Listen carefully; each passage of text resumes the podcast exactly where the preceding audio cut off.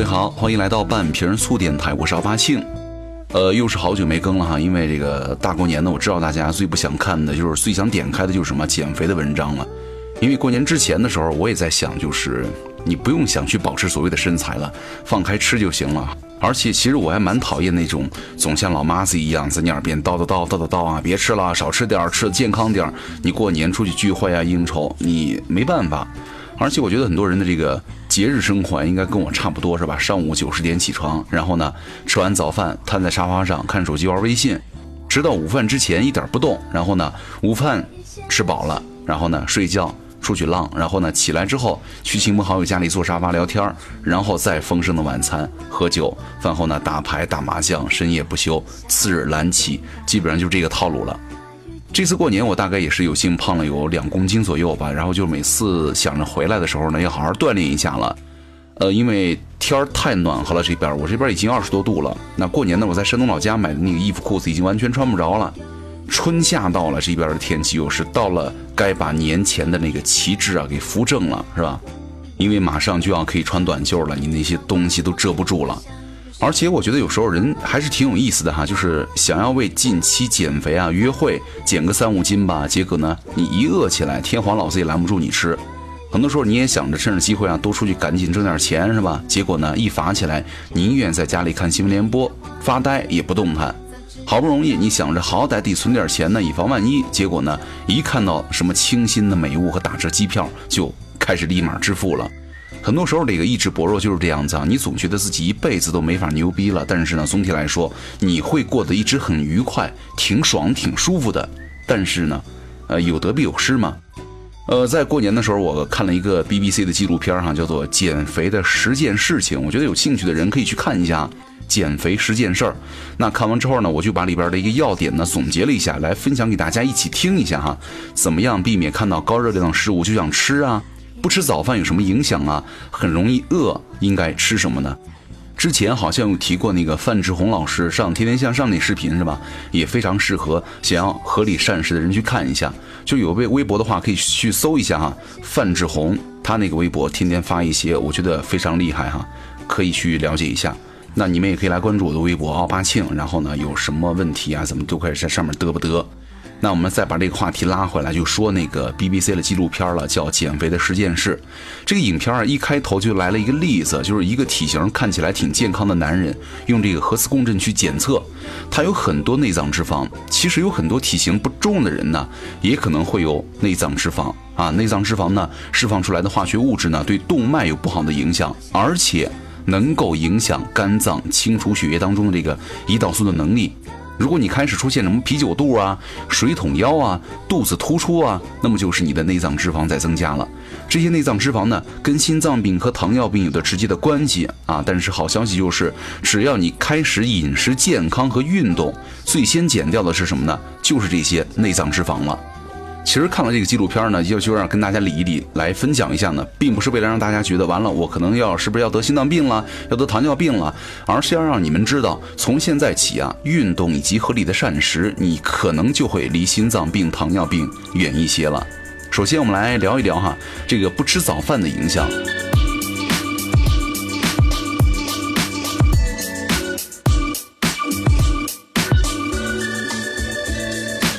那个用核磁共振检测出来呢之后呢，就是吃过早饭的时候呢，被检测者的脑部啊，对于高热量和低热量的食物都没有太大反应。也就是说，你吃饭之后呢，再看其他那些东西，不 care 了，不感没有感觉了。那没有吃早饭的时候呢，同一个被检测者在看到高热量的食物的时候呢，你的脑部啊会有一个区域非常的活跃，对低热量食物没有多少反应。同时呢，你不吃早饭的时候，大脑需要高热量的食物进行补偿，你就没办法做到吃一些清淡的低卡食物了，是吧？那这种补偿的需求呢，来自于脑常态这样的激素。那怎么办呢？三个窍门啊，窍门一，不要减少正餐的数量啊，按时吃饭。窍门二呢，碗换小一个尺寸。这个视频当中的例子就是十二寸换十寸，你就可以减少吃百分之二十二的食物了。第三个窍门呢，就是尽量选择那些低卡路里的食物了。这样的话，就可以让你每天热量减少很多。怎么也不能够每一样食物都算在卡路里里，是吧？记住，油少，佐料少，尽量清淡，卡路里就相对来说少一点了。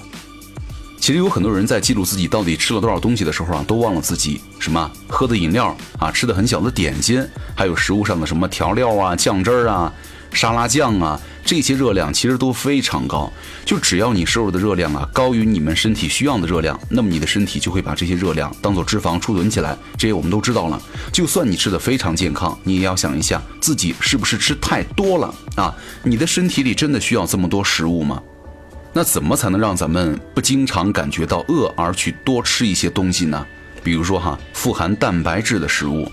瘦肉啊、蛋类啊、鱼类啊，可以让我们不那么快的感觉到饥饿啊。所以说，之前那个范志红老师让我们去做饭的时候呢，这个都做成这个豆子饭啊，那就不容易饿了。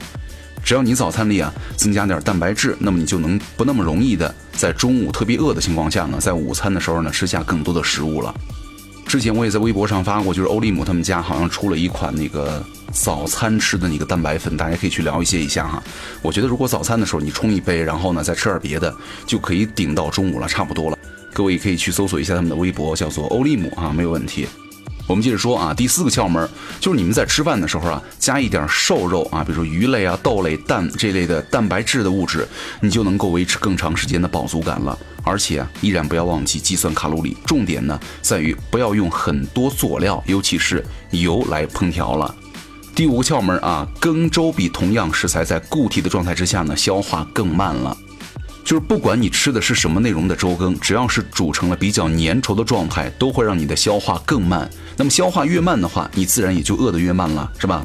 他那个视频当中的例子是一个组吃米饭啊、鸡肉、蔬菜配一杯水，另外一个组呢是完全一模一样的东西，四种东西用搅拌机打成粘稠状的这个羹粥。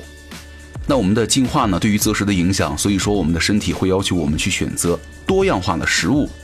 很多时候我们吃这个自助餐的时候啊，面对多样化的选择，你会比你在有限的选择情况之下呢多吃百分之三十，于是就很容易导致饮食过量，吃多了。很多时候啊，我觉得节食也没有必要放弃这个乳制品了，因为乳制品当中的钙啊，对于我们的健康饮食是有很好的作用的。现在有很多讨论是说，绿叶蔬菜比乳制品当中的钙含量高多了。在这个视频当中呢，没有讨论这个问题。其实呢，这些正常摄入的钙质啊，能够影响脂肪的吸收，从而帮助我们提升减肥的效果啊。记住哈，乳制品有好处，但是不代表你可以没有节制的吃。之前呢，他们也说过，深绿色的叶子的蔬菜呢，含钙量更多。什么是深绿色的叶子呀？你应该知道如何选择了吧？而且在你们运动的时候啊，减少脂肪量啊，可能也并不算多。但是呢，运动完了之后，你的脂肪会持续的燃烧二十四个小时，就算你在睡觉的时候也不会停下。另外呢，运动的时候，咱们的身体主要消耗的是碳水化合物的能力，因为更容易被燃烧了。运动之后呢，碳水被大量的消耗，身体需要二十二小时来补充，所以说运动后的燃烧消耗的脂肪会更多啊。运动后续会帮助你很多了。那对于那些从不运动的人呢，几个小方法，比如说你打电话的时候啊，可以起来走动一下，少坐两站公交，而是走到目的地，是吧？少坐着聊天儿，逛商场聊天儿。那样就行了。有了这些小变动呢，你就可以增加一些额外的活动了，可以让你的心率加快，能够多消耗几百的热量。他这个例子当中的这个女主持啊，因为增加了一点点的额外的活动，每天可以多消耗大概是两百二十卡左右吧。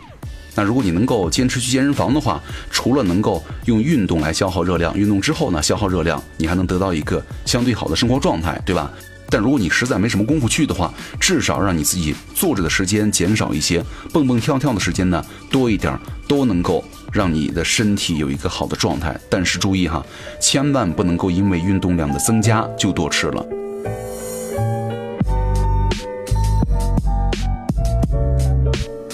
而且每年的这个时候啊，就是过年回来呢。很多人就开始不断的问我，就是说，哎呀，年后了，我简直该什么吃点什么补剂了。我觉得，呃，还是那句老话哈，就是补剂不是第一要位的，第一要位还是你坚持去健身房去锻炼。补剂呢，只是单纯的一个补充，是吧？能够更好的去帮你加一双翅膀。那如果你连动都不动的话，天天在家吃补剂，那你是不是有毛病啊？那这儿呢，可以给大家推荐的就是诺特兰德他们家的左旋十万了。最近他们好像又出了一款叫做金牌左旋十万的哈，大家也可以去搜一下诺特兰德的微博去了解一下哈。在这儿我也不多说了，我觉得他们这一款的话，还是对于我来说是蛮 OK 的，口感也好，就是运动起来呢效果也比较明显哈，自己去搜一下就行了。诺特兰德，好，那咱们就说回来，刚刚跟大家说了一下，我们要先了解一下我们的。身体，对吧？怎么吃，吃什么，怎么动？那我们就贯彻到底来说一个最基本的问题：你到底是不是一个胖子？你是不是超重了？这一点咱们不能够光用肉眼来去判断，对吧？我看一看，哇，好像变胖了，哇，那个女的好胖啊，那谁胖谁瘦啊？自检的第一步就是 BMI 自查了。其实严格来说呢，胖和瘦并不是简单通过外表来看的，或者不是说你觉得我是个瘦子，或者我觉得我是个胖子，对吧？你就是了。我们得用数据来说话。国际的肥胖标准是这样的：BMI 如果小于十八点五的话，就是体重过轻了。那如果你的 BMI 呢是大于等于十八点五，但是呢小于等于二十四点九，也就是正常体重。那如果你的 BMI 呢大于等于二十五，小于等于二十九点九，就是超重了；BMI 大于等于三十，也就是肥胖了。那咱们中国的这个肥胖标准呢，也就是 BMI 如果小于十八点五的话，就是体重过轻；BMI 大于等于十八点五和小于等于二十四，正常体重；BMI 大于等于二十四，小于等于二十七，是属于轻度肥胖。BMI 大于等于二十七，小于等于三十是中度肥胖，那大于等于三十，小于等于三十五的话就是重度肥胖了。其实这个 BMI 指标啊，在很多情况下是比较准确的哈，但是呢，遇到了特殊人群，BMI 也会有不准确的时候。啊，有几个类型哈。第一就是健身爱好人群了，因为这个健身爱好者呀、专业运动员等人群的肌肉含量要比一般人高啊，可能体重挺重，但是呢，大多数都是肌肉啊。这类人的 BMI 指数也许会超标，但是却不需要减肥。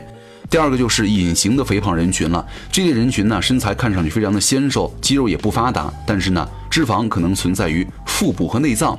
那这一类人群的 BMI 的指数是正常的，但是也有减肥的需要了。那我们自检的第二步就是三维了，因为这个 BMI 指数的缺陷呢，它是不能够准确判断你是否肥胖，所以说我们需要有更多的检测来辅助判断一下。这个时候啊，三维检测指数就是我们自检的第二步了。这儿的三维呢，并不是胸围、腰围和臀围哈，而是腰围、臀围和颈围。那么这三个维度的指数呢，是衡量健康的重要指标了。腰围检测怎么检测呢？自然的站立，双手下垂，用软尺啊绕着你们的腹部最细的地方，也就是一般来说肚脐眼上方一厘米处吧，一圈进行测量。测量的时候呢，要保证软尺是水平的啊，而且呢，被测者是保持平静的呼吸状态，不要深吸气或者憋气。第二个臀部检测方法就是，同样你自然站立，双手下垂，用软尺啊围绕臀部最粗的位置一圈进行测量。测量的时候呢，要保证软尺同样也是水平的。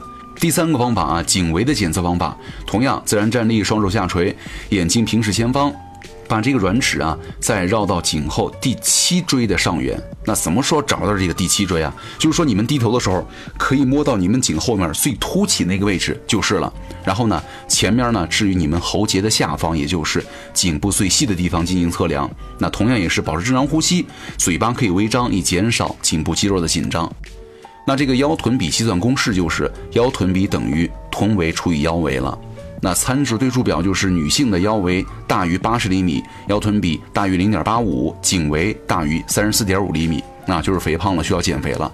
男性呢腰围大于九十，腰臀比呢大于零点九，那颈围呢大于三十八点五厘米，就是肥胖，需要减肥了。